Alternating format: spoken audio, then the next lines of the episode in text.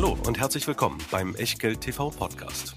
Bevor es gleich losgeht, beachtet bitte unseren Disclaimer auf der gleichnamigen Unterseite auf www.echtgeld.tv. Auf die Inhalte dieses Disclaimers wird zu Beginn einer jeden Sendung explizit eingegangen. Und nun viel Spaß und gute Unterhaltung mit Tobias Kramer und Christian W. Herzlich willkommen aus Berlin zu einer neuen Ausgabe von Echtgeld TV und wir befassen uns nicht länger mit den Geissens. Wir sagen nämlich gleich, viel reicher als die Geissens sind Familien aus Europa, die sich auch schon länger am Kapitalmarkt herumtreiben und euch auch die Möglichkeit bieten, durch Co-Investments in die börsennotierten Family Holdings dort mit einzusteigen. Zum Schluss der Sendung wird es noch einen Blick in die USA geben. Da gibt es ja auch eine kleine äh, Investorengemeinde und äh, insbesondere um die Berkshire Hathaway herum gibt es einige Gesellschaften, die sich als Mini-Berkshires andienen. Und da gucken wir heute mal ein bisschen auf die Markel. Aber zunächst mal viermal Europa, viermal Familienholdings und einmal der Disclaimer. Ja, hallo, denn auch heute gilt natürlich bei unseren Familienholdings wieder, alles, was wir hier sagen, ist keine Anlageberatung, keine Rechtsberatung, keine Steuerberatung und natürlich auch keine Aufforderung zum Kauf oder Verkauf von Wertpapieren. Wir tun hier Meinungen kund und was ihr aus diesen Meinungen macht, das ist ganz allein euer Ding und damit natürlich auch euer Risiko. Wir können dafür keinerlei Haftung übernehmen, genauso wenig wie eine Gewähr für Richtigkeit, Vollständigkeit und Aktualität der Unterlagen, die ihr natürlich auch zu dieser Sendung wieder wo finden könnt. Na klar, in der Echtgeld TV Lounge www.echtgeld.tv kostenlos anmelden und dann neben den Dokus zu den Sendungen immer natürlich auch die Einladungen zum Livestream sowie zum Q&A und Infos, was wir sonst noch machen, bekommen. Und ebenfalls wieder Disclaimer. Natürlich auch heute mit dabei unser Sponsor, der Scalable Broker mit den beiden Depotmodellen. Entweder ganz einfach der Free Broker flexibel, ein Euro pro Order oder das, was wir im Echtgeld TV Depot machen, nämlich den Prime Broker, die günstige Brokerage Flatrate 2,99 im 12 Monats Abo und dann unbegrenzt handeln, vor allem aber unbegrenzt sparen und investieren investieren. Das Ganze für 1500 ETFs, für über 4000 Aktien und jetzt noch ganz neu dazu für über 300.000 Zertifikate, Optionsscheine und Hebelprodukte, also noch mehr Alternativen beim Scalable Broker. Und wenn ihr mehr über diese neuen Derivate-Alternativen wissen wollt, wenn wir darüber mal eine Sendung machen sollen, wenn wir da vielleicht sogar ein Format zu etablieren sollen, schreibt uns doch einfach dorthin, wo ihr auch den Link findet zur Depoteröffnung bei Scalable available, nämlich unter dieses Video. Ja, und Derivate könnt ihr unter anderem auch dafür einsetzen, um euch vor Sachen zu schützen, was in den letzten Tagen, Christian, die Wertpa das Wertpapierökosystem so ein bisschen durcheinander gebracht hat, weil was ganz Spektakuläres passiert ist nach einem Wochenende, wo Infektionszahlen deutlich gestiegen sind, sind Menschen aus welchen Gründen auch immer ein bisschen nervöser geworden und haben angefangen, sich von einzelnen Anlagen zu trennen. Das Ganze hat auch offensichtlich auf institutioneller Ebene stattgefunden. Und da ist doch der deutsche Aktienindex tatsächlich von 15.800 abgestürzt auf 15.200 Punkte. Und ähm, irgendwie hatte man den Eindruck, da gibt es so ein paar Crash-Hypochonder, die wieder aus ihren Löchern kamen und ähm, auch so dieser diese Headline ähm, dieser der Headline-Eindruck von Finanzpornografie, dass man mit besonders spektakulären Headlines äh, besonders nichtssagende Artikel in irgendeiner Form dann doch gelesen haben wollte, der hat sich in den letzten Tagen schon eingestellt. Ja, heftiger Kursrutsch, ne? Und man konnte wieder die Grundregeln der Finanzpornografie erkennen. Wenn es ein bisschen runtergeht, dann doch bitte nicht über den DAX berichten, sondern immer über den Dow Jones und bitte nicht in Prozenten, sondern in Punkten. Entschuldigung. Weil es hört sich doch blöd an. Äh, Dow Jones verliert zwei Prozent, nachdem er vorher äh, um 20 Prozent gestiegen ist. Nee, hört sich doch viel besser an. Dow Jones verliert 800 Punkte. Ne? Konnte man wieder sehen. Heftiger Kurs Kursrutsch hieß es dann. Ja, ja, und in der Tat, die 2,5 Prozent, äh, die wir am Montag zwischenzeitlich mal auf der Uhr hatten während der Börsensitzung im Dow Jones, das war schon der schlimmste Tagesverlust im bisherigen Jahr 2021. Da sieht man, wie verwöhnt Börsianer sind, wenn 2,5 Prozent minus schon im Juli das Allerschlimmste der Gefühle sind. Also man sieht, wir sind wirklich verwöhnt, wir sind historisch verwöhnt. Ähm, das zeigt auch eine andere Kennzahl. Und wir haben hier in der einen oder anderen Sendung schon mal auf den 200-Tage-Durchschnitt hingewiesen, also diesen GD 200, das arithmetische Mittel der letzten 200 Schlusskurse, quasi so eine Art dynamische Trendlinie für Börsenkurse. Die kann man zur Absicherung nehmen, die kann man auch als Orientierung nehmen, weil häufig Regression zum Median, also Rückkehr zum Mittelwert, da auch eine gewisse Glättung dann eben in den Kursen stattfindet. Und dieser Durchschnitt war im bisherigen äh, Jahresverlauf immer sehr weit unter dem Kurs. Der S&P 500 hat in diesem Jahr nur an vier Börsentagen weniger als zehn Prozent über diesem Index notiert. Ja, das heißt, wir sind permanent in einem Aufwärtstrend ähm, und irgendwann Regression zum Mittelwert heißt es halt, äh, es sollte sich zumindest mal wieder dem Durchschnitt annähern.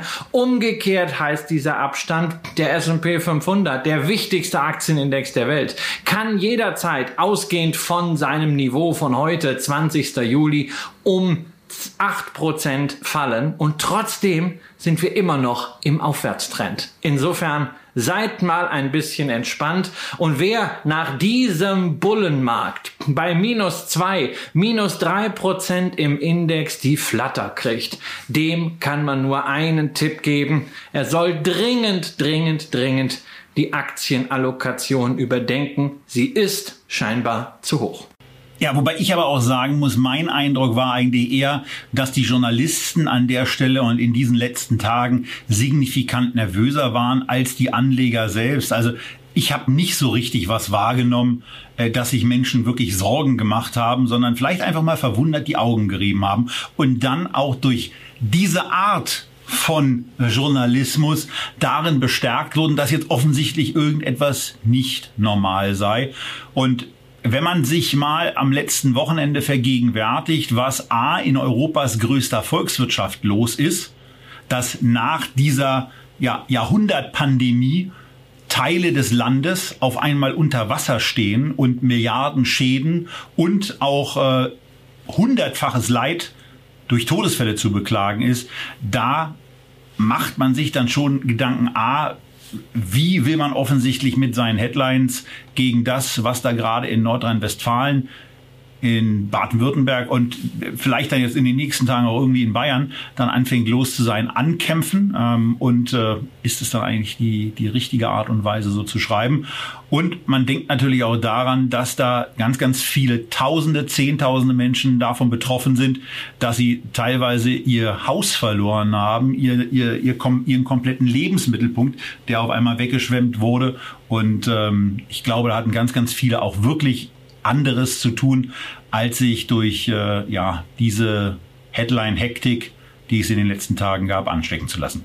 Ja, und wahrscheinlich war der ein oder andere Wirtschaftsjournalist froh, dass er mal wieder eine Headline produzieren konnte. Ja, weil äh, minus zwei Prozent, minus 800 Punkte. Hey, das klickt einfach mehr als immer, naja, heute wieder ein neues Allzeithoch, weil wir sind wieder 0,2 Prozent über dem Stand von gestern. Das wird ja irgendwann so langweilig. Äh, Crash äh, produziert Klicks und wenn es keine Crashs gibt, dann äh, schreiben wir ihn herbei. Nichtsdestotrotz der Hinweis darauf, es kann durchaus an der Börse rappeln und gerade nach der Entwicklung, gerade bei dem Abstand zwischen S&P 500 und seiner 200-Tage-Linie, 5, 6, 7 Prozent Korrektur im Index wären jetzt das Normalste von der Welt. Das heißt nicht, dass das jetzt passieren muss, aber irgendwann und irgendwie werden sich Index und Durchschnitt annähern. Das ist bislang früher oder später eben immer passiert.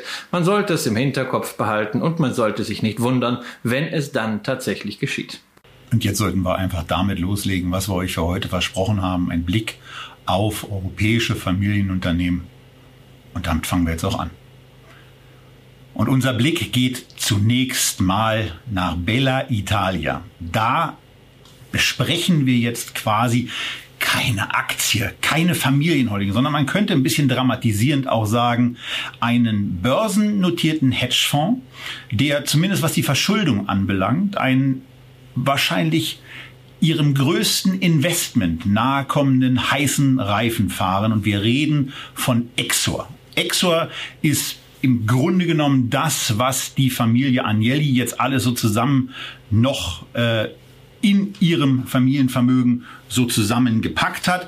Und was bei Exor zunächst mal auffällt, ist eine außergewöhnlich gute und intensive Investor Relations Arbeit. Man gibt sich sehr, sehr viel Mühe, die Erfolge, die zumindest, wenn man mal auf den NAV, auf die Entwicklung des NAVs in den letzten Jahren schaut und die dann auch im Vergleich zum MSCI World sieht, das sieht schon mal ganz beeindruckend aus. Die Compound Annual Rate hier bei 18,7 muss man fairerweise sagen, von Exor berechnet, der MSCI World in diesem Vergleich bei 11,4. Also das ist äh, schon mal eine Sache, wo man zumindest einen Hingucker hat. Naja, und der heiße Reifen, der wird unter anderem damit gefahren, dass Exor der größte Aktionär bei Italiens Motorenstolz ist, bei Ferrari. Da hält man einen sehr ordentlichen Anteil, Christian. Ja, das ist schon der erste Grund, warum dir die Aktie wahrscheinlich gar nicht so gut gefallen wird, weil du hast ja verschiedentlich hier ein Rant losgelassen über die Bewertung von Ferrari. Da bin ich natürlich heute auch äh, drauf gefasst und drauf gespannt, aber Ferrari ist natürlich nicht alles. Agnelli, klar, die große industriellen Dynastie äh, Italiens, der Patriarch Gianni Agnelli ist ja vor einigen Jahren gestorben. Jetzt wird das Unternehmen geführt von einem seiner Enkel, äh, John Elkan und und das war natürlich Fiat mal irgendwann der Nukleus und äh, man hat ein bisschen Monopoly gespielt in den letzten 20 Jahren. Man hat äh, Fiat äh, verheiratet mit Chrysler, hat dann unter der Ägide des äh, großartigen, genialen äh, Sergio Marcione, auch er schon verstorben, äh, dann zehn Prozent damals im ersten Schritt von Ferrari an die Börse gebracht, hat sich Bewertung geholt, weitere Anteile an die Börse platziert und dann letztendlich Fiat Chrysler mit PSA, mit den Franzosen, unter anderem Peugeot und Opel zusammengebracht. Der neue Konzern hat einen Kunstnamen Stellantis, insgesamt 16 Marken, der der viertgrößte Autohersteller der Welt und auch an dem ist Exor beteiligt mit nach wie vor 14 Prozent und dann klingelt es vielleicht noch irgendwie Mensch.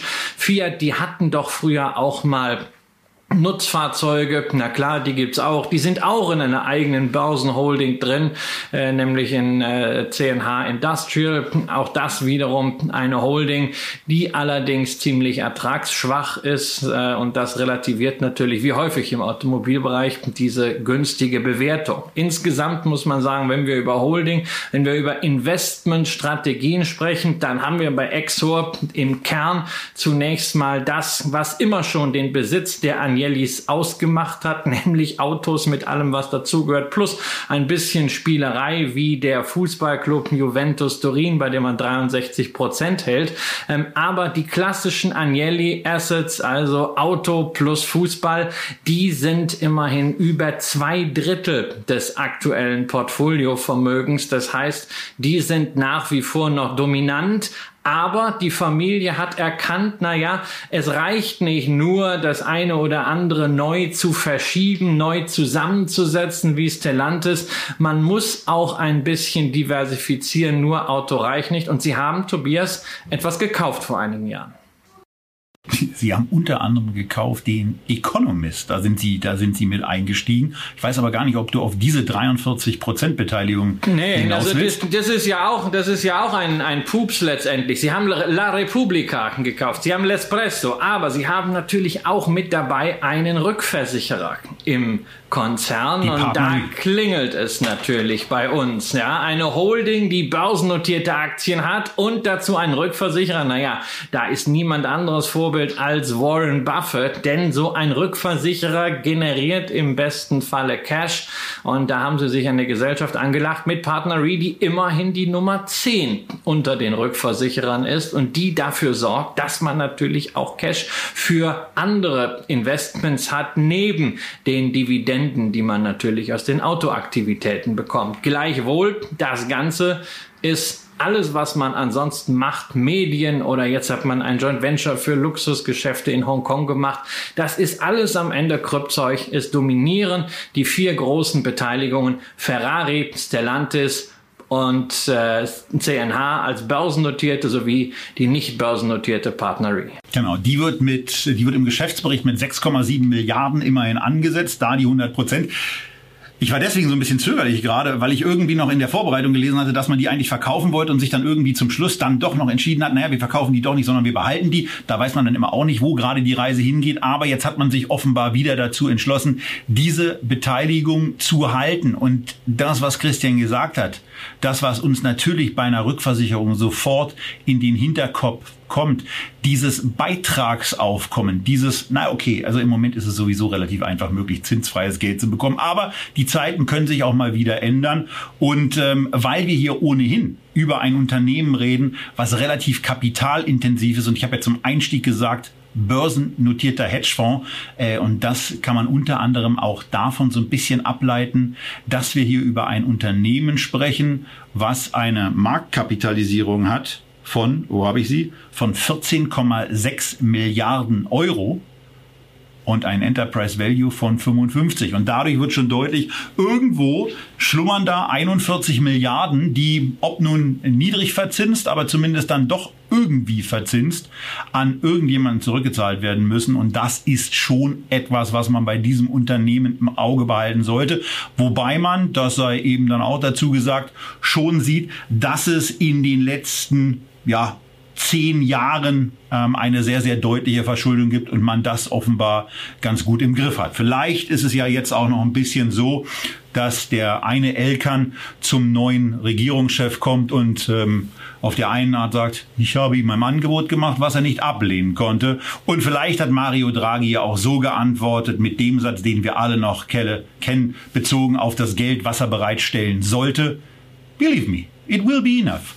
Und äh, so sind wir auch in einer Situation, dass bei, dass bei Stellantis jetzt gerade eine Unterstützungszusage aus Rom kam. Die Börsenzeitung hat es gerade aufgegriffen und schreibt darüber, dass ein staatlich garantierter Milliardenkredit dem Unternehmen zugeführt wird. Acht Milliarden Euro werden dort bereitgestellt für verschiedene Sachen, unter anderem eine Batteriefabrik, äh, die gebaut werden soll. Also da ist eine ganze Menge drin und da reden wir natürlich über ein sehr kapitalintensives Geschäft. Und genau vor dem Hintergrund ist dieser Schritt mit der Partner Re, mit einer Rückversicherung, die auf anderem Wege noch Gelder regelmäßig bekommt, ein sehr spannender. Ja, Tobias hat schon gesagt, ähm, wir haben hier die Argumentation immer mit äh, dem Fair Value, mit dem inneren Wert äh, Partner Re 6,7 Milliarden angesetzt, weil sie nicht börsennotiert sind, aber bei den anderen Beteiligungen, bei den drei großen börsennotierten plus als vierte noch die äh, aufs Portfolio durchgerechnet zweiprozentige Beteiligung dann ähm, Juventus Turin, haben wir den Vorteil, dass man jeden Tag den Börsenwert ausrechnen kann, um dann zu sehen, wie sich denn die die Summe aller Teile in der Holding ähm, vergleicht mit den einzelnen Werten. Und da stellt man äh, dann fest, bei dem äh, aktuellen Portfolio kommt man auf etwa 113 Euro umgerechneter Börsenwert je Exor-Aktie. Also das wird durch die aktuelle Börsenbewertung der Beteiligungen vorgegeben. Das ist der sogenannte Netto-Vermögenswert oder Netto-Inventarwert. Die Aktie gibt's aber an der Börse schon für 63 Euro. Das heißt, wir haben hier also einen Discount äh, von aktuell 43 Prozent äh, Tobias. Das bringt doch eigentlich dich als Schnäppchenjäger auf den Plan und erinnert natürlich auch ein bisschen an eine Aktie, die wir vor einigen Wochen schon bei Echtgeld TV besprochen haben, nämlich die Porsche Automobil Holding, die ja auch günstiger ist als der Wert an VW Stammaktien. Und da haben wir gesagt, Mensch, also wenn man VW haben will, dann ist Porsche eine richtig gute Alternative dazu für Langfristinvestoren. Wie siehst du das hier? Auch hier der sozusagen das Rabattpäckchen auf den Fiat-Konzern in all den Teilen, wie er sich heute präsentiert? Na, es ist natürlich eine spannende Situation. Also das war auch bei, bei, bei, dem, bei dem Durchgehen des Unternehmens dann schon so, äh, dass mich natürlich dieser, dieser 43, 44-prozentige Discount oder andersherum formuliert, dieses 79-prozentige Upside-Potenzial äh, dann schon neugieriger gemacht hat. Aber wir können ja mal noch mal ein bisschen durchgehen und auch das beleuchten, was wir dann eben schon hatten. Gerne auch im Vergleich mit Porsche. Ich dachte im letzten Moment übrigens, wegen des starken Discounts gehst du eher auf die Softbank, denn die Höhe des Discounts hier entspricht ja eher dem, was bei Softbank los ist. Und ich muss da eben sagen, ich fühle mich A mit einem Softbank-Investment wohler, weil es zukunftsgetriebene Investments sind. Lassen wir Ferrari noch mal ganz kurz raus. Ich würde mich und ich fühle mich mit meinem Porsche Investment äh, besser, weil ich äh, von der Zukunftsfähigkeit von VW wesentlich stärker überzeugt bin als von der Zukunftsfähigkeit von Fiat, dann Fiat Chrysler, dann Fiat Chrysler mit Franzosen, da noch mal einen anderen Namen draufgesetzt. Das ist so ein bisschen die weltweite automobile Resterampe die dort vereint ist. Und wie die zu bewerten ist, weiß ich ehrlicherweise überhaupt nicht. Und was die Börse da gerade draus macht, interessiert mich da nicht so richtig, weil das ist kein Unternehmen, das ich gerne hätte. Ferrari ist in der Tat aus meiner Sicht abstrus hoch bewertet. Ich kenne natürlich deine Punkte. Eine ikonische Marke verdient auch oder, oder erzielt, gar nicht unbedingt verdient, aber sie erzielt zumindest am Kapitalmarkt des Öfteren Aufschläge, auch wenn Christian die Beteiligung der Familie Agnelli, die Beteiligung von Exor, ja inzwischen diese, dieses 90-Prozent-Level signifikant verlassen hat und im Moment eben nur noch 23 Prozent ausmacht, weswegen ich sage, eigentlich hat doch jeder eine Möglichkeit, eine Ferrari-Aktie zu bekommen. Da muss man sie doch eigentlich nicht mehr kaufen. Wenn man sie unbedingt haben will, dann würde ich persönlich in Exo investieren. Ich brauche kein Ferrari, ich brauche kein, ich brauche keine Resterampe. Ähm, dieses dieses Industri Industrial Konglomerat kann ich nicht wirklich einschätzen. Partner Re finde ich ganz interessant, aber da wissen wir ja auch, da gibt's Interessanteres. Aber nochmal noch mal auf das Thema die ikonische Marke, weil das ist ja der, der Edelstein, der Brillant im Portfolio. Wie siehst du äh, diesen Edelstein und diese ikonische Marke? Naja, es, es ist eine ikonische Marke. Also ähm, mit Ferrari kann äh, sicherlich von, von der Markenqualität einzig und allein noch Porsche äh, konkurrieren.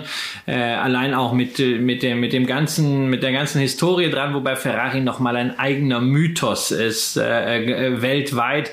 Ähm, Porsche ist dann eher äh, technologisch äh, fortgeschrittener. Also das ist auch eine, eine unterschiedliche Liga, das, wobei ich das jetzt gar nicht quantifizieren oder abstufen will. Aber ansonsten ist da weit und breit gar nichts. Für mich spielt Ferrari in der Liga von Hermes ähm, oder von Chanel. Ja, und Hermes ist ja ansonsten börsennotiert, hat äh, ein KGV, glaube ich, momentan von 60. Ja, aber das ist natürlich auch ein Knappheitspreis, weil große Teile der Aktien äh, im äh, Familienbesitz liegen äh, durch Pool Agreements. Die kommen gar nicht an den Markt. Es gibt äh, im Grunde zu wenig für das Interesse an Hermes.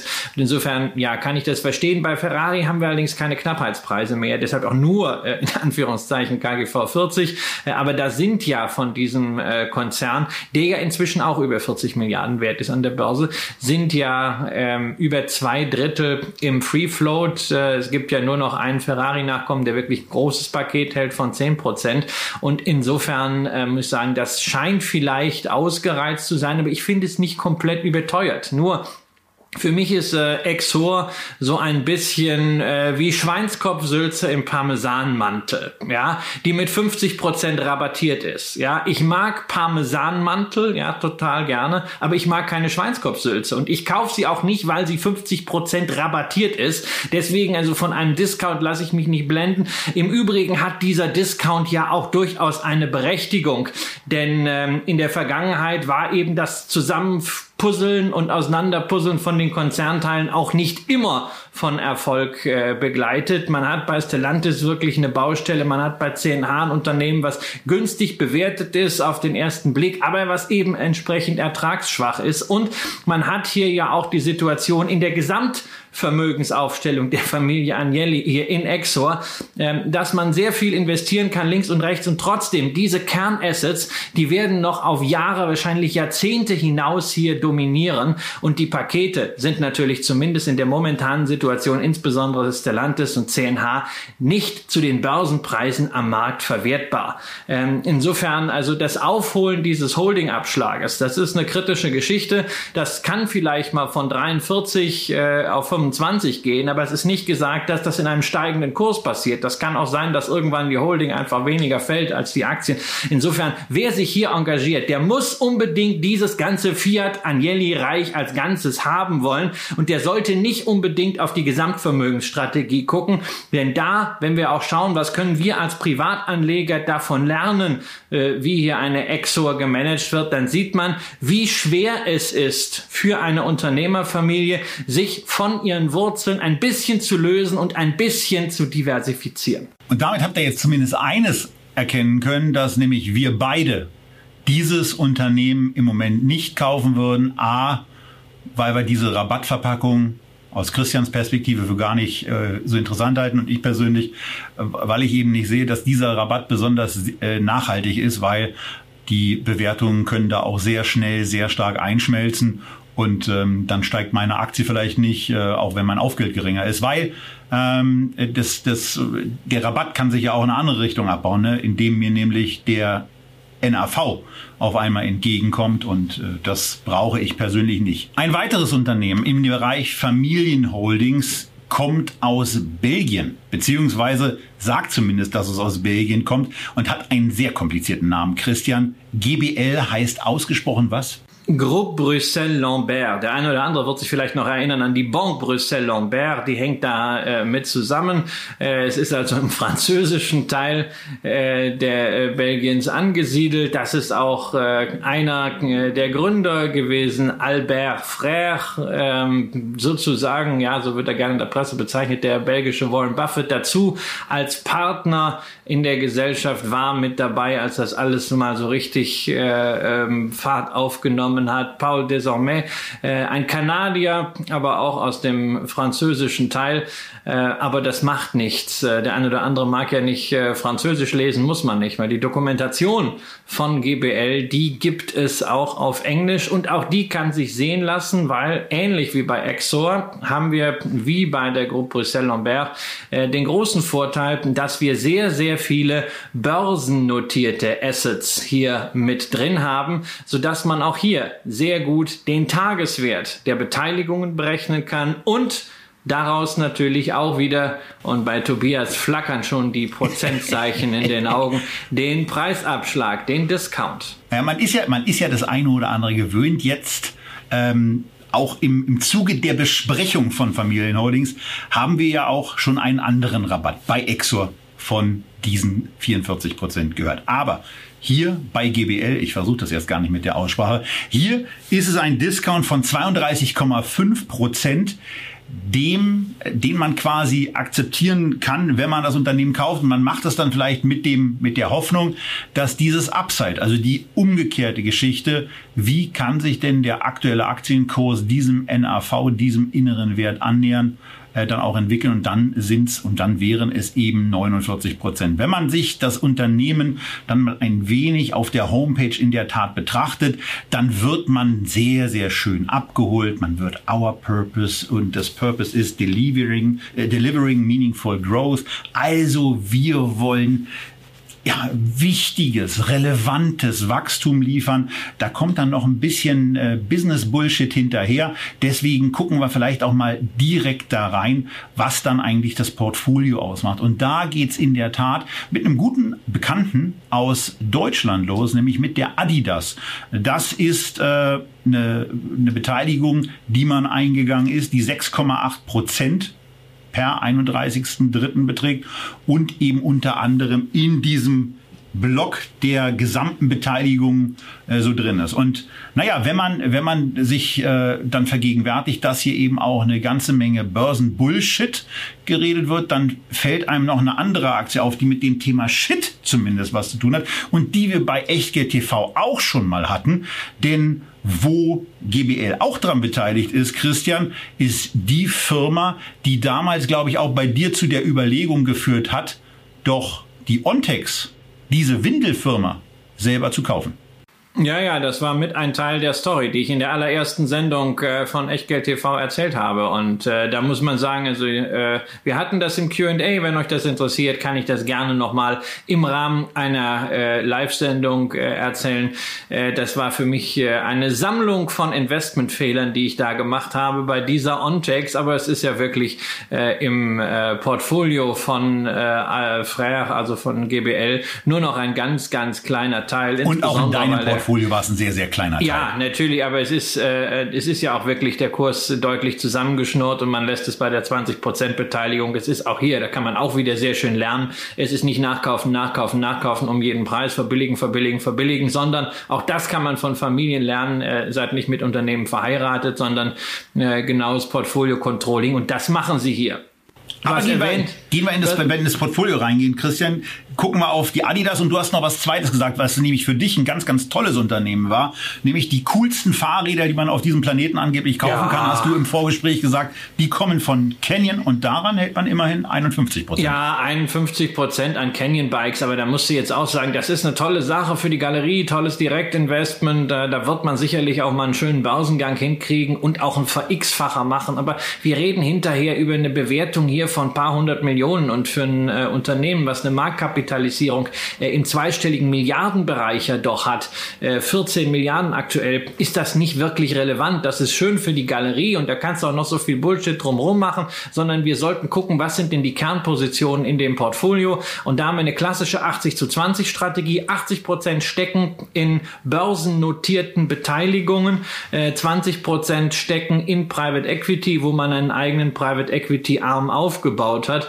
Und wenn wir jetzt mal über Klumpen sprechen oder remember positiver formuliert über Fokussierung, dann muss man sagen, 67 Prozent, also genau zwei Drittel äh, des gesamten Portfolios stecken in ganzen fünf Unternehmen. Und das sind äh, neben Adidas, der französisch-schweizerische äh, Prüfkonzern SGS, äh, Pernod Ricard, ne, also ein bisschen was äh, zum Saufen, Umicore, die hatten wir schon in der Sendung, den Grundstoff- und Entsorgungskonzern aus Belgien. Und immer ebenfalls ein Grundstoffunternehmen. Diese fünf Firmen machen 67 Prozent aus und das heißt also, wenn man hier investiert, braucht man ein immenses Vertrauen in diese doch sehr fokussierte, sehr aktivistische Investmentstrategie von GBL und natürlich der ein oder andere, der hier investiert, der hofft natürlich nochmal auf so einen Treffer wie dem alten Baron äh, Frère gelungen ist äh, 2006. Da hatte man sich nämlich mit der GBL einen äh, Anteil an RTL gesichert, äh, äh Ende der 90er Jahre und äh, wollte dann unbedingt einen Börsengang dieser Sendergruppe durchdrücken ähm, mit einer äh, Option an Bertelsmann und das ging dann am Ende gar nicht und Bertelsmann hat dann GBL ausgezahlt. Alleine daran sollen damals 2,6 Milliarden Euro verdient worden sein bei einem Investment von 4,5 Milliarden.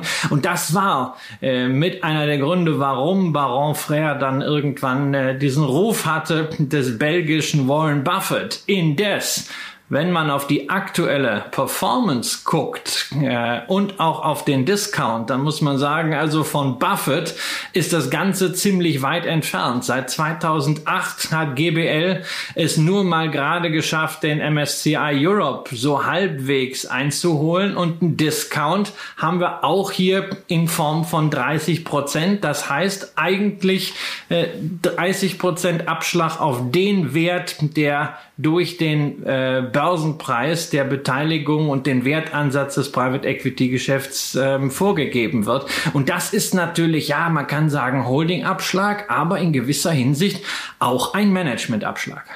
Ja, und das sieht man, das sieht man hier eben schon auch und man kann aber zumindest anerkennen sagen, dass das, was man dann an herum ja, ein herumliegender und ein zusätzlich gemachter Investor Relations Arbeit, das zumindest Mühe, äh, das, das zumindest gut ist. Man gibt sich da sehr, sehr ordentlich Mühe, aber dann müssen eben auch die Beteiligungsunternehmen, die wir hier schon hatten, dann eben auch mal sitzen. Und äh, wenn dann eben diese fünf Unternehmen 67 Prozent ausmachen, dann sollten sie eben auch besser ins Laufen kommen, als das der Kurs in den letzten Jahren gemacht hat.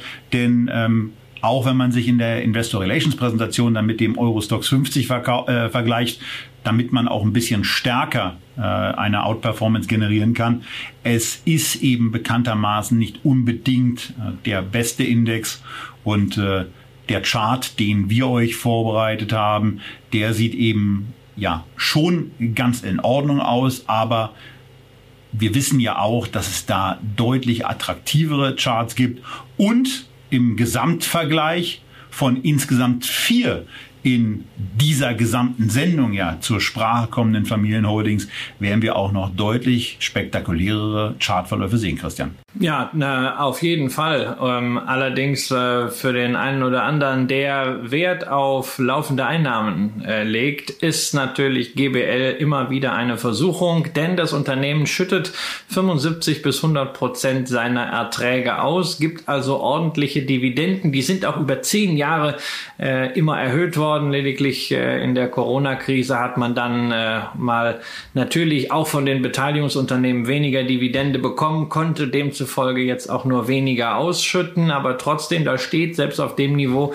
eine Dividendenrendite von drei Prozent zu Buche. Allerdings ist es nicht unbedingt vergnügungssteuerpflichtig, sich die Quellensteuer aus Belgien zurückzufordern, insbesondere dann, äh, wenn das Ganze dann ein dreistelliges Volumen hat äh, bei der Dividende. Äh, insofern lieber ein, zweimal mehr nachdenken, beziehungsweise vielleicht einfach die ja dann in Teilen doch ganz gut gemachte Homepage nutzen, um zwei Dinge zu lernen. Einerseits, wie schätzt so ein aktivistischer Investor ähm, das eine oder andere Unternehmen ein, was einen vielleicht selber interessiert, wie zum Beispiel eine Adidas, wie zum Beispiel eine Holcim, wie zum Beispiel auch eine GEA Group aus dem MDAX, bei dem äh, GBL ebenfalls aktiv ist. Und das zweite Thema natürlich, dass man auch hier etwas lernen kann für das eigene Portfolio, wenn man sehr lang nur an einer eindimensionalen Strategie festhält und dann irgendwann feststellt, okay, links und rechts tut sich richtig was im Growth-Bereich, dann wird der Einstieg da unter Umständen mühsamer und er wird teurer. Ähm, das heißt also, diesen Private Equity Arm aufzubauen, das hat man noch rechtzeitig gemacht, aber äh, es ist natürlich äh, mit nur 20 Prozent Prozent Anteil und einer sehr, sehr breiten Fläche und Investments in unterschiedliche Fonds nicht mit dem aktiven Ansatz zu vergleichen, den man ansonsten bei den börsennotierten Beteiligungen hat. So, und im Zuge einer Sendung über Familienholdings darf diese nicht fehlen. Die Familie Wallenberg hat schon Mitte des vorletzten Jahrhunderts angefangen, das zu etablieren, was heute unter Investor AB stattfindet. Sie tut das immer noch, auch in der neuen Konstruktion, also in der nicht mehr so neuen Konstruktion, aber in der Konstruktion dieser Form der Gesellschaft seit 1916. Also da ist mal richtig Track Record da. Und trotzdem führt dieser, ja, über 100 Jahre alte Track Record nicht dazu, dass sich Performances von dem, was Investor AB und zur Strecke bringt, eben in irgendeiner Form nicht sehen lassen kann, sondern dass sie sowohl im Year-to-Date-Bereich, wir haben hier Zahlen vom 30. Juni, schnell sind sie dann bei ihren Berichten oben nein auch noch, bezogen auf den 30. Juni, auf ein Jahr, auf fünf Jahre, auf zehn Jahre und auf 20 Jahre ähm, sehr, sehr starke und beeindruckende Performances und die haben wir als äh, Anleger in drei Bereichen, wo sie erzielt werden. Es gibt zum einen börsennotierte Companies, ähm, wo etwa 67, 68 Prozent des Gesamtvermögens liegen, 21 Prozent liegen bei Patricia Industries. Dazu sagt Christian gleich noch was. Genauso wie übrigens zu EQT. Das ist dann der neue heiße Scheiß, den man bei Investor AB quasi macht und den man auch sehr erfolgreich macht und der mittlerweile für 12 Prozent des Wertes steht. Und wir hatten ja in der gesamten Sendung auch einige Unternehmen, die deutlich stärker unter ihrem Net Asset Value notieren, der bei Investor AB bei 66 Milliarden Euro umgerechnet liegt oder bei 674 Milliarden Schwedenkronen. 66 Milliarden Euro ist also der Wert, den Investor seinem Portfolio zubilligt und dieses Paket kriegt man an der Börse im Moment für 60 Milliarden. Also man kriegt einen zehnprozentigen Nachlass. Wenn wir das im gesamten Sendungsvergleich sehen, Christian, haben wir jetzt also einmal einen Rabatt gehabt von 45 Prozent, von 30 Prozent. Jetzt gibt's nur noch 10. Muss ich mir Sorgen darum machen, dass ich eventuell gar keine Rabatte mehr bekomme? Ähm, ja, ja, es wird, es wird passieren, aber es wird hier nicht so schlimm wie bei BB Biotech. Die hatten wir ja auch schon in der Sendung, wo du sogar ein Aufgeld dafür zahlst, dass du quasi dabei Skandal. sein darfst. Sozusagen eine Mitgliedsgebühr ähm, für das Management, weil die Anteile limitiert sind und immer weniger werden. Nein, aber ähm, ich habe ja gern den Spruch, Qualität äh, hat ihren Preis. Und das sieht man auch hier ganz klar bei äh, Investor. Ähm, ich habe die Aktie vor drei Jahren, Zuschauer, die schon länger dabei sind, äh, ja schon mal in einer Holding-Sendung vorgestellt und ihr habt sie gewählt. Äh, insofern ist sie auch im Echtgeld-TV-Depot und ist eine der Aktien mit der besten Performance, äh, denn also so eine äh, europäische Familienholding kann einfach auch über äh, gewisse Zeiträume ordentlich Performance machen. Allein 41 Prozent plus dieses Jahr seit Anfang 2008 mehr als ein Tenbagger. Und ähm, abseits aller Zahlen ist es äh, für mich etwas, äh, wo wir unglaublich viel lernen können als Privatanleger äh, von dem, wie die Familie Wallenberg ihr Vermögen investiert und wie sie auch ihre Vermögensstrategie sukzessive evaluiert. Sie haben traditionell diesen schwedischen Anteilsbesitz sind eine der Stützen der schwedischen Volkswirtschaft. Ähm, von den äh, großen Beteiligungen, die Top 4 sind alle seit vor dem Zweiten Weltkrieg dabei. Also Atlas Copco und ABB. Ähm, ja, das sind eigentlich Industrieunternehmen, wobei ABB natürlich auch einer der Vorreiter bei der Automatisierung ist. AstraZeneca und äh, die SEB Bank, die mal der Nukleus des Wallenberg-Reichs war. Ähm, nimmt man noch dazu eine weitere äh, Firma im Rohstoffbereich ist man da bei genau 50 Prozent. Das ist dann sozusagen der Grundstock. Aber man hat sich halt nicht auf diesem Grundstock ausgeruht, wie das andere Familien scheinbar tun, äh, beziehungsweise wie andere Familien die Mühe haben, weiterzumachen, sondern man hat sehr frühzeitig, sehr konsequent weitergemacht in äh, drei Richtungen. Erstens, man hat weitere börsennotierte Beteiligungen dazu gekauft, unter anderem 2011 einen 11-prozentigen Anteil an der Nasdaq, die ebenfalls im Echtgeld-TV-Depot ist. Und deswegen wisst ihr auch, wie gut sich die US-Wachstumsbörse entwickelt hat. Man hat also bewusst schon mal geschaut, wie können wir quasi über Bande in einem industrielastigen und finanzlastigen Portfolio auch den Growth-Aspekt schnell reinkommen. Dazu ist die Nasdaq ja auch als Unternehmen aktiv äh, in den skandinavischen Ländern, sodass das ein ganz, ganz hervorragender Match für beide Seiten war. Das zweite, was man gemacht hat, man hat Beteiligungen, Direktbeteiligungen im Mehrheitsbereich an Mittelstandsunternehmen etabliert, hat sich da ein nettes Reich von Spezialfirmen zusammengekauft, überwiegend aber nicht ausschließlich im Hightech-Bereich. Und das dritte, schon 1994 hat man sich gedacht, Mensch, das Geschäft mit diesen Unternehmensbeteiligungen, das könnte ja mal eine große Zukunft haben. Nicht nur eigenes Geld anlegen, sondern, weil wir das ja ganz gut können, auch Geld für andere investieren. Und man hat zusammen mit Partnern eine Private Equity Gesellschaft gegründet, EQT mittlerweile eine der besten und feinsten Adressen der Welt, die eben nicht nur eigene Investments tätigen, sondern auch Fonds auflegen, Managementgebühren kassieren, Performancegebühren kassieren und seit 2019 selber börsennotiert sind. Seitdem hat sich der Kurs vervierfacht und da hat natürlich Investor AB im Börsengang verdient, verdient weiterhin natürlich auch an den Ausschüttungen von EQT sowie an der Wertsteigerung. Ja, diese Evaluierung ist mustergültig für das, was auch wir als Privatanleger mit einem Depot machen können, was wir vielleicht irgendwann mal aufgebaut haben, was sehr starke Klumpen in einer bestimmten Branche hat und wo wir dann Möglichkeiten haben, das zum Beispiel durch solche Investments über Bande wie die Nasdaq oder ausgewählte Spezialwerte oder eben so ein Thema wie Private Equity und wir können ja auch EQT-Aktien kaufen oder wir können eben gleich ganze Holdings kaufen, entsprechend aufzupeppen. Ja, und für dieses Unternehmen spricht eben vor allen Dingen auch der sehr, sehr beeindruckende Track Record. Nebenbei sind sie noch über 100 Jahre am Markt aktiv. Aber das, was, was man da so macht und wie man, wie man auch dieses Beteiligungsmanagement sehr, sehr aktiv gestaltet und auch erfolgreich gestaltet, das ist schon etwas wirklich Besonderes. Von daher ist das ein Titel, der ja vollkommen zu Recht damals auch bei euch sehr beliebt geworden ist und ähm, hoffentlich auch noch in dem ein oder anderen Depot von euch drin ist. Und ja, wie gesagt, da stellt sich dann so ein bisschen die Frage, Christian, warum ist es hier denn eigentlich so, dass ich nicht ein bisschen näher am NAV bin? Naja, ich bin ja immer noch beim äh, äh NAV sehr, sehr nah dran. Ich habe hier einen gewissen Holdingabschlag. Man kann sich natürlich auch immer darüber schreiten, wie berechnet man denn jetzt diesen äh, NAV.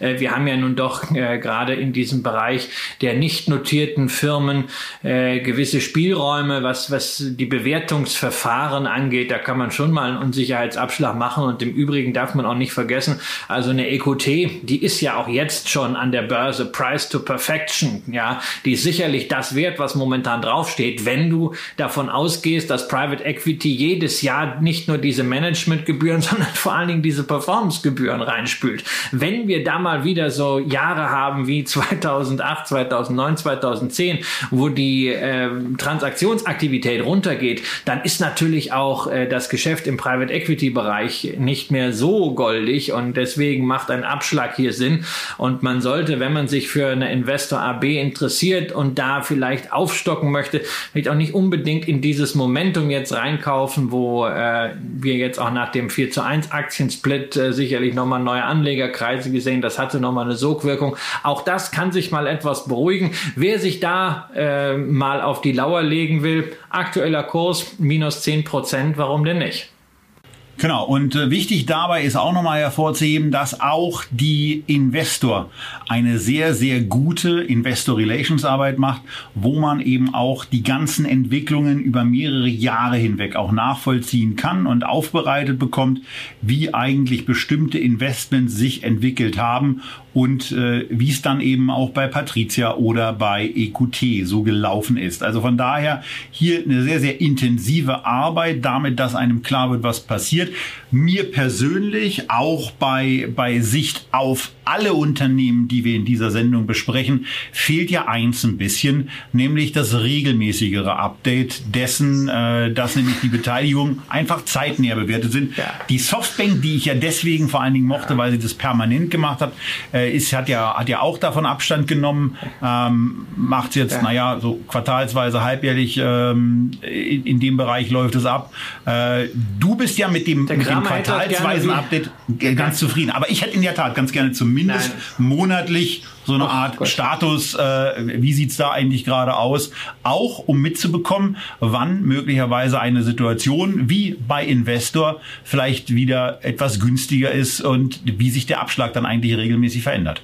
Ja, der Kramer hätte gern sowas wie Baby Biotech. Ja, die ja. haben ja eine eigene App, haben wir euch gezeigt, wo jeden, jeden Morgen, ja, kriege ich da eine Push-Nachricht, wo der aktuelle Börsenkurs ist und wo der NAV ist, ja.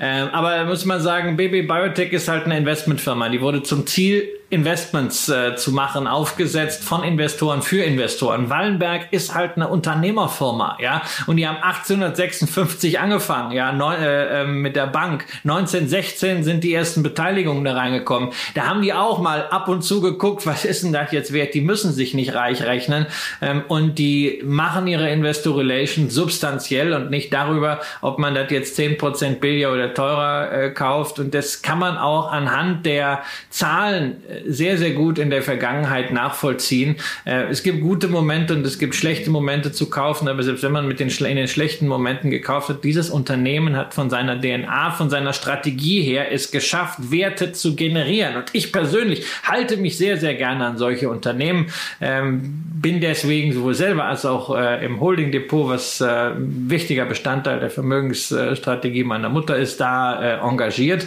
und kann auch empfehlen, auf der Investor Relations Seite nicht nur die Zahlen anzugucken, sondern auch die Präsentationen und die Management-Kommentare, weil da auch zur einen oder anderen Gesellschaft, an der man beteiligt ist und die börsennotiert ist, etwas gesagt wird, worauf denn der Fokus liegt und was dort getan werden muss. Das ist nicht alles Jubel, Jubel, alles ist so toll, sondern es wird auch zum Beispiel bei äh, Atlas Copco und ABB auf Optimierungspotenziale hingewiesen. Und gerade bei einer ABB ist in der Vergangenheit viel zu tun gewesen und es wurde viel gemacht und dementsprechend steht das Unternehmen jetzt auch gut da. Insofern auch für denjenigen, der sich gar nicht für die große Holding interessiert, sondern der einfach Investmentideen evaluieren will. Wenn ihr irgendwo seht, dass eine Investor AB mit dabei ist, und das gilt in abgeschwächter Form auch für die anderen Holding-Gesellschaften, äh, dann einfach auch mal bei der Holding in die Präsentation gucken, was sagt denn dieser Großaktionär darüber? Und das ist der Moment, wo wir dann in einer gesamten Sendung über Familienunternehmen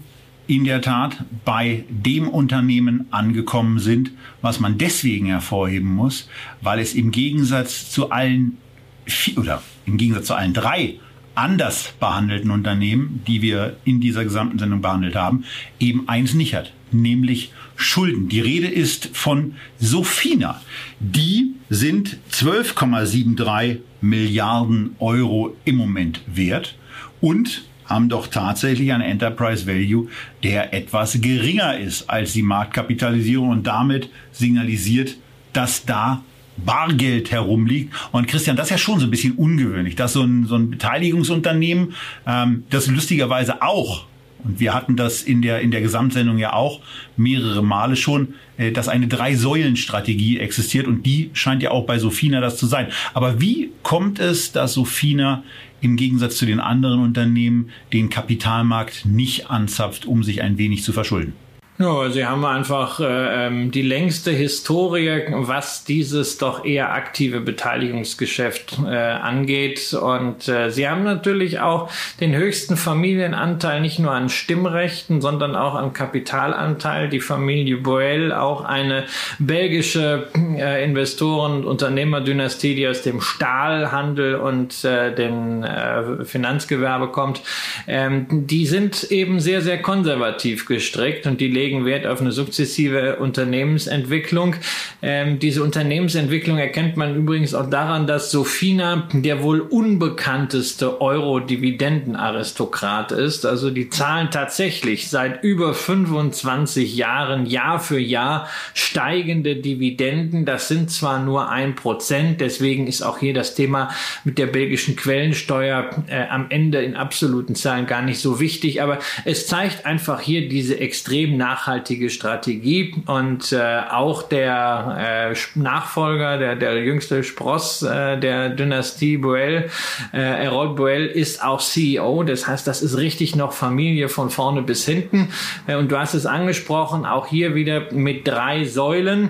Ähm, es ist sicherlich von den europäischen äh, Familienholdings diejenige, die am allerbesten diversifiziert ist. Wir haben hier nicht diese Klumpenrisiken oder auch Fokussierung, je nachdem, wie du sagen willst, wie beispielsweise bei einer Exor auf die äh, Industriebeteiligung des Agnelli-Clans oder diese wenigen Unternehmen, die die GBL in Belgien hat, sondern du hast ein recht breites Portfolio an Unternehmen, äh, an denen man Minderheitsbeteiligungen hat. Die sind übrigens nur in sehr wenigen Fällen börsennotiert. Man hat also 18 Minderheitsbeteiligungen, daran sind aber nur fünf börsennotierte dabei, unter anderem eine Bio Merieux und eine Danone sowie äh, The Hut Group. Äh, das sind die bekanntesten Namen schon. The Hut Group ja auch erst seit kurzem äh, börsennotiert. Und was man dann gemacht hat zu diesem Portfolio, was tendenziell stärker Healthcare und Konsumgüterlastig ist, man hat ebenfalls wie etwa eine Investor, wie das auch wir Privatanleger lernen müssen oder mussten, äh, den Growth-Bereich, den Wachstumswertebereich sich erschlossen, hatte aber dabei zunächst äh, das Problem gesehen, dass man keine eigene Kompetenz hat. Wirklich hat man einfach die Verbindungen, die man so als Unternehmerdynastie hat, genutzt, um mit Sofina bei den besten Venture Capital Adressen der Welt mit zu investieren. Und der Bereich macht inzwischen auch 40 Prozent vom Portfolio aus. Also Beteiligungen an Venture Capital Fonds und zwar wirklich an den Fonds, an die man als Privatanleger nicht rankommt. General Atlantic, Andresen Horowitz, äh, Sequoia, also die Legenden ähm, des Silicon Valley. Das ist natürlich für Sofina in den letzten Jahren ein immenser Werttreiber gewesen und natürlich auch ein Argument für die Aktie. Das versprechen ja viele hier Private Equity fürs Volk äh, und dann kriegst du am Ende das, was kein Institutioneller mehr will. Ne, das wird dann handlich verpackt für Privatanleger, nochmal mit ein bisschen extra Fees und das soll man dann als Private Equity für einen kleinen Geldbeutel kaufen. Aber hier, da bist du bei den Großen mit dabei, mit Sofina als Aktionär durchgerechnet und vor einigen Jahren haben sie dann als dritten Bereich eben auch noch angefangen, nachdem sie die Kompetenz aufgebaut haben, selber Investments zu tätigen in einzelne Wachstumsunternehmen und haben auch da bereits erste Erfolge in Form von Börsengängen, beispielsweise First Dips, die Luxusplattform, die ist ja vor einigen Wochen in den USA an die Börse gegangen und dort war man bereits seit 2015 engagiert. Das dürfte so etwa ein Verdreifacher, Vervierfacher sein. Also ein großartiger Track Record in Verbindung mit einem sehr, sehr breit gefächerten Portfolio, breiter als wir das von den anderen europäischen Familienholdings kennen. Ja, und auch ein Portfolio, über das Sofina sehr, sehr umfangreich und gut berichtet. Im Geschäftsbericht sind dann einseitige Erklärungen, was die einzelnen Unternehmen so machen, auch wie stark die Beteiligung an dem entsprechenden Unternehmen ist. Das ist sehr, sehr gut gemacht. Äh, zumindest in der Form sticht es wirklich heraus. Und ähm, naja, was bei Sofina dann eben auch das Herausstechende ist, ist, dass es eine sehr, sehr gut performende Aktie in den letzten Jahren war. Und wenn man sich die Gesamtsendung dann einfach mal vor Augen führt, dann ist es, Christian, sogar die zweitbeste Aktie, die im gesamten Vergleich bei den europäischen Familienholdings hier ähm, mit abschneidet, die immerhin von einem indexierten Wert von Start bei 100 inklusive reinvestierter Dividenden auf 600 angestiegen ist.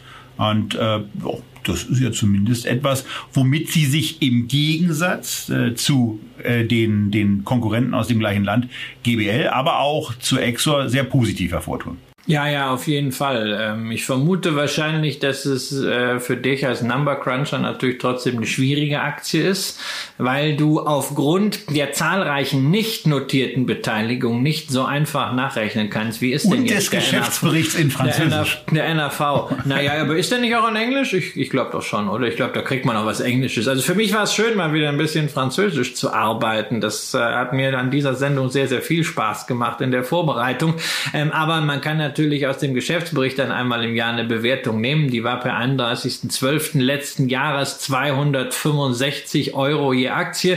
Damals stand der Aktienkurs bei 274 Euro. Da muss man sagen, naja, Discount war da nicht mehr, aber jetzt auch kein immenses Aufgeld. Seit dem Bilanzstichtag ist die Aktie allerdings bis auf 379 Euro gestiegen. Äh, das heißt, wir haben per heute, also nach etwas mehr als einem Halbjahr, äh, einen Zuwachs Zuwachs hier von 38 Prozent, der deutlich höher ausfällt als das, was wir zum Beispiel an Zuwächsen in Small Cap Indizes oder auch an der Nasdaq gesehen haben, in IPO Indizes und so weiter.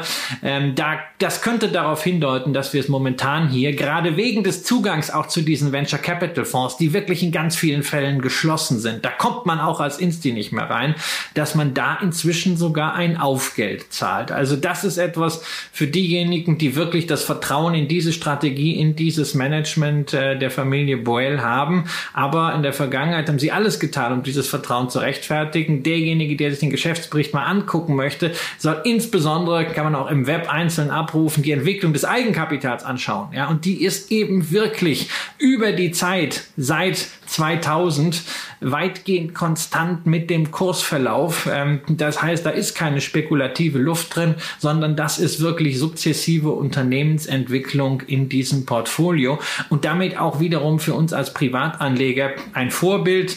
Ähm, man hat ein gewisses, einen gewissen Bestand an Core Assets gehabt ähm, in bestimmten Branchen, bestimmten Unternehmen, mit denen man sich wohlfühlte, ist in neue Bereiche zunächst reingegangen über Fonds und hat parallel die Kompetenz aufgebaut für Einzelinvestment. So kann man es auch als Privatanleger machen, wenn man sich etwas Neues erschließt. Erstmal Fonds, erstmal ETF kaufen und dann sieht man, okay, hier und da kann ich jetzt auch nochmal zusätzliche Einzelaktien beimischen, auch wenn das vielleicht nicht mein klassischer Circle of Competence ist, wie man so schön sagt. Also auch hier wieder dieser Lerneffekt bei diesen Holdings. Lernen von den Besten und Lernen von den Reichen ist wahnsinnig wichtig bei der Vermögensentwicklung.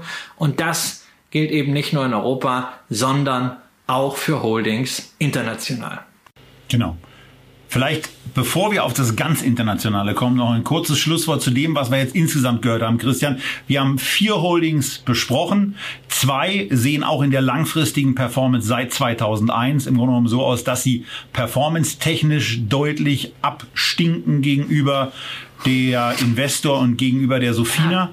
Ähm, und wir Aber haben alle besser als der Eurostox oder der MSCI äh, Europe. Das darf man nicht vergessen dabei. Ja, das, äh, das ist ohne jeden Zweifel richtig. Dennoch, ähm, wenn man sich, äh, wenn man sich die, wenn man sich die Entwicklung von GBL anguckt, war es für mich auch so, dass, dass mich das im Grunde genommen am wenigsten überzeugt hat. Davor würde dann bei mir in der Tat noch Exor notieren, aber eben auch nur wegen des starken Rabatts, äh, den ich ja auch selber schon äh, entsprechend als möglicherweise irrelevant äh, kommentiert habe. Und ähm, äh, wenn ich mich für eine Aktie selber bei diesen Vieren entscheiden müsste, dann wäre es die Investor ähm, zum einen wegen der für mich interessanteren Investor Relations Arbeit, auch verständlicheren Investor Relations Arbeit, zum anderen wegen des Abschlags und äh, auch wegen der Gesamtstrategie. Welche wäre es bei dir? Ja, ich habe ja gesagt, was ich von Exor halte, ja, das ist äh, Schweinskopfsülze im Parmesanmantel mit 50% Rabatt, lasse ich trotzdem liegen an der Fleischtheke. Äh, ich kann mir Ferrari kaufen und ich kann mir Porsche kaufen, als äh, Holding für Volkswagen brauche ich nicht. Äh, bei GBL stelle ich mir ernsthaft die Frage, ob äh, das Unternehmen nicht sehr stark vom Ruf des alten äh, 2018 verstorbenen Baron Frère lebt, äh, ob sein Management und auch seine Nachkommen wirklich hier äh, richtig positioniert sind äh, kann ich nicht einschätzen, fehlt mir einfach das Vertrauen. Ich habe Investor 2018 nicht ohne Grund vorgestellt. Es ist für mich der Prototyp einer erfolgreichen Familienvermögensverwaltung. Und Sofina hatten wir letztes Jahr in der Sendung, als ich auf Mallorca war, muss also ungefähr ein Jahr her sein, ähm, als eine von den kleinen Gesellschaften. Damals waren sie noch unter 10 Milliarden, heute sind sie drüber. Und auch dort einfach diese Strategie zu den äh, Venture Capital Fonds Zugang zu haben, finde ich großartig. Selbst wenn ich da noch stärker als bei äh, Investor jetzt inzwischen äh, eine, eine etwas überschießende Bewertung konstatieren würde. So, und damit haben wir dann diese vier Betrachtungen durch. Aber Christian hat es ja schon angedeutet, es gibt eben auch außerhalb von Europas noch das eine oder andere an Beteiligungsunternehmen. Und da fällt einem natürlich ganz zuerst, eigentlich bei Beteiligungsunternehmen, erst das größte bekannteste, erfolgreichste und jetzt eigentlich auch immer noch das mit der besten Story ein, nämlich Berkshire Hathaway, die von Warren Buffett äh, geführte Firma, die sich von einem Bekleidungsunternehmen dann zu einem äh, Firmensammelsurium, dann zu einem Rückversicherer mit Firmensammelsurium gewandelt hat und in Omaha einmal im Jahr die wohl legendärste Hauptversammlung der Welt abhält.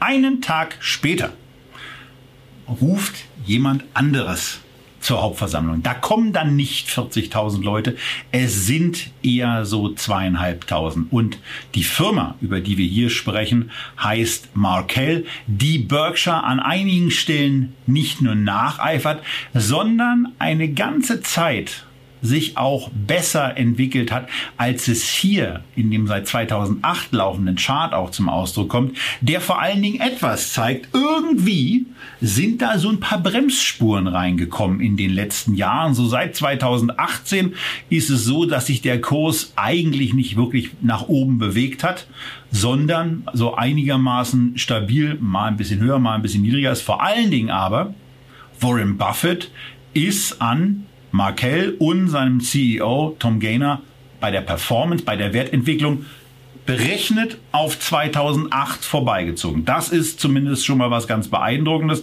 Beeindruckend ansonsten auch die deutlich moderner gehaltene Website von äh, von Markel, äh, in der man vor allen Dingen in der Berichterstattung auch ähm, ja, amerikanisch typisch auch selbstkritisch. Warren Buffett ist ja bekannt dafür und auch Tom Gaynor hält sich damit nicht zurück. Zunächst mal äh, fällt immer wieder auf, dass er sich auch da in irgendeiner Form an dem orientiert, aber das haben die Amis, glaube ich, insgesamt einfach ganz gut drauf, dass sie sich nämlich bei drei Gruppen als Markel bedanken wollen, nämlich an allererster Stelle bei ihren Mitarbeitern, an zweiter Stelle bei ihren Kunden und an dritter Stelle bei ihren Shareholdern. Nach der Entwicklung der letzten Jahre ist das zumindest auch einigermaßen notwendig, weil, wie gesagt, die Entwicklung war halt nicht so doll.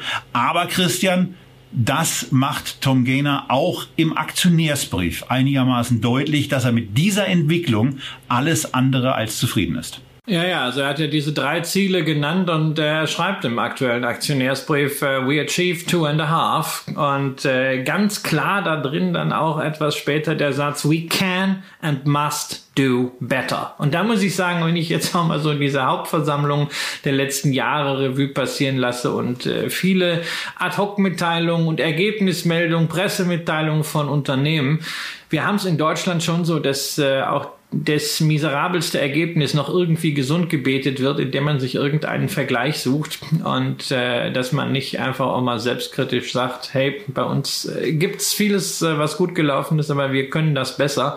Ähm, das vermisse ich. Das gibt's bei einigen Unternehmen, aber das dürfte in der Breite gerne der Fall sein. Insofern, ich finde das einen großartigen Kommunikationsstil. Gleichwohl muss man natürlich sagen, äh, dass Markel äh, eine großartige Performance abgeliefert hat, gemessen an den Umständen. Denn wir haben zwar grundsätzlich ein sehr, sehr stark vergleichbares Geschäftsmodell mit äh, Berkshire Hathaway. Wir haben einen Versicherer, der das Cash generiert. Wir haben ein großes Anlagenportfolio, Anleihen und Aktien und wir haben Direktbeteiligungen, die nennen das Macau Ventures. In Wirklichkeit sind das strunzsolide Mittelständler, die die da allokieren. Das ist also schon sehr in die Richtung von äh, Warren Buffett. Allerdings haben wir hier nur 16 Milliarden äh, Dollar Market Cap, also nur im Vergleich zur großen Berkshire Hathaway. Äh, und damit sind wir also in allen Bereichen wesentlich spezialisierter, insbesondere in diesem Versicherungsbereich. und der Hauptfokus von Markel bei Versicherungen sind Veranstaltungsversicherungen und Betriebsunterbrechungsversicherungen. Und jetzt erinnern wir uns mal ganz kurz, was da vor 18 Monaten über die Welt hereingebrochen ist. Haben die die mit, Diak versichert? Äh, ähm, das, das erfährt man ja nie, wer wen versichert hat. Ja, ich glaube, äh, also das ist, ob sie da ganz hinten dranhängen, weiß ich nicht. Ähm, es, ich glaube, äh, Peter Schwenko hatte mal gesagt, dass es über Lloyds of London ging, aber das ist ja am Ende auch nur eine Versicherungsbörse und wer da aktiv ist, uh, who knows. Ähm, aber es ist natürlich klar, durch die Lockdowns äh, sind diese wichtigen Geschäfte extrem getroffen worden. Dazu natürlich immer beim Versicherungsgeschäft Naturkatastrophen, auch das äh, ein Thema gewesen in den letzten Jahren, vor allen Dingen mit den Hurricane-Schäden. Äh, und insofern ist es wirklich schon äh, beeindruckend, dass es Markel überhaupt gelungen ist, unter diesen äh, Prämissen ein positives Ergebnis im letzten Jahr auszuweisen. Das haben sie ja geschafft. Sie haben nach wie vor ein Underwriting Profit. Allerdings ist dieser Underwriting Profit aus dem Versicherungsgeschäft in den letzten 15 Jahren, in fünf Jahreszyklen, auf die Tom Gainer ja sehr stark guckt, immer geringer geworden. Dazu hat man halt äh, dieses Anlageportfolio. Da muss man sagen, na ja, äh, Aktien haben sich ja großartig entwickelt und klar, natürlich Sie haben eine ordentliche Performance da. Allerdings ist das Portfolio nicht mit diesen Glanzlichtern aller Apple wie bei Berkshire Hathaway ausgestattet, sondern größte Aktie, naja, zwar Berkshire Hathaway, zweitgrößte Brookshire, äh, Brookfield äh, Asset Management.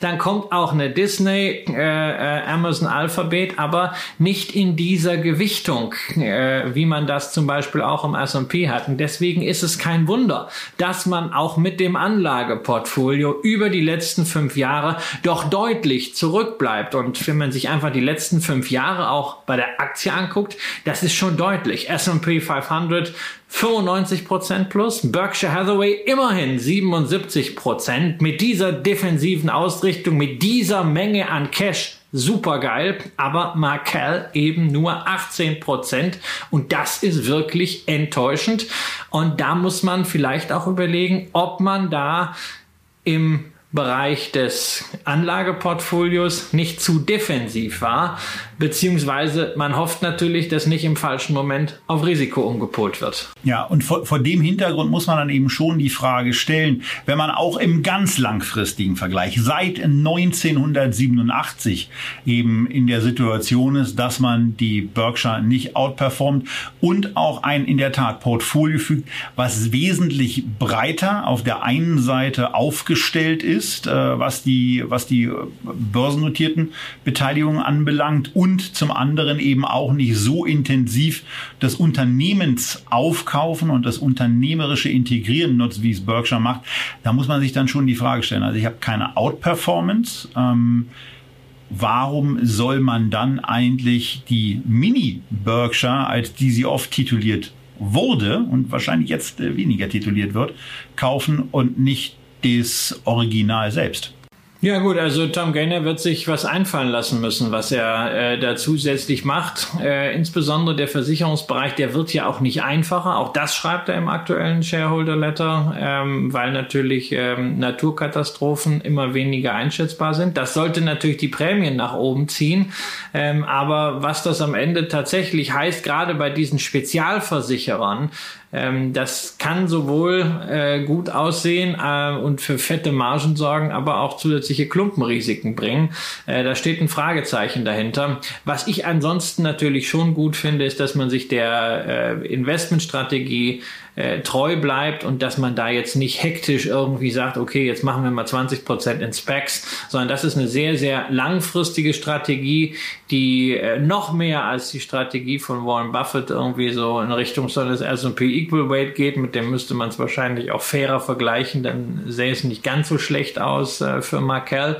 Und man will halt das Know-how, was man ja zweifelsohne hat, auch in der Bewertung von Unternehmen stärker nutzen, um diese Markel Ventures ähm, diese Komplettbeteiligung an Mittelständlern, wo man wirklich hochspezialisierte Unternehmen äh, hat, äh, die weit vom Venture entfernt sind, sondern wirklich sehr, sehr seriös und stabil äh, wirtschaften, das ein bisschen äh, stärker äh, zukünftig zu gewissen, äh, gewichten. Aber die haben was zu tun und ich muss sagen, also rückblickend, wir hatten die Aktie ja auch äh, vor drei Jahren in der Sendung Holding International. Es ist ganz klar äh, die Enttäuschung äh, dieser Sendung und äh, rückblickend rückblickend natürlich auch ein Kompliment äh, an unsere Zuschauer von damals, äh, dass sie Investor gewählt haben und nicht die Markel. So. Und das war's dann am heutigen Tag auch zu vier europäischen Familienholdings, zu einer amerikanischen Mini Berkshire, die eben dann irgendwie auch äh, das Mini bleibt, weil Berkshire holt sie dann eben nicht ein. Wir freuen uns auf eure Kommentare, auf eure Fragen, auf eure Diskussionen unterhalb dieser Sendung. Und vor allen Dingen freuen wir uns auf eure, auf die Schilderung eures Lieblings und warum man Ferrari eben doch ganz anders sehen, warum man GBL vertrauen sollte, was an Investor AB möglicherweise von uns noch an Pro-Argumenten übersehen wurde und weswegen ihr glaubt, dass Sofina in den nächsten fünf Jahren dann doch noch besser abschneidet als die drei anderen. Und vielleicht habt ihr auch andere Insights bei Markel oder andere Sichtweisen, die ihr uns mitteilen wollt. Wie auch immer, wir freuen uns auf eure Kommentare, wir freuen uns über eure Likes und auch darüber, wenn ihr das nächste Mal wieder bei Echtgeld TV mit dabei seid. Tschüss aus Berlin, bleibt gesund und bis zum nächsten Mal.